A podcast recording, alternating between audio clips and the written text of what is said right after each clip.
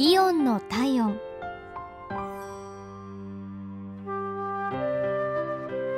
今日はイオン新百合ヶ丘店のお客様からのお便りです。本日はお礼をお伝えしたくてメールしました。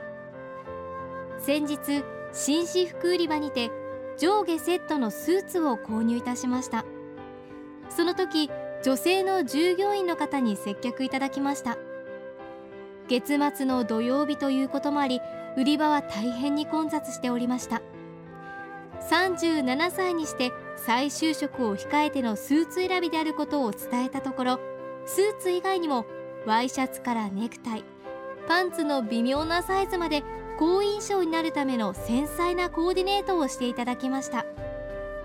決して高いスーツを選んだわけではないのに心のこもった対応をありがとうございます。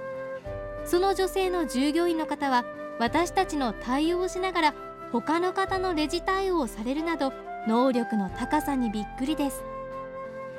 おかげさまでスーツは大好評。心地よい緊張感も保たれています。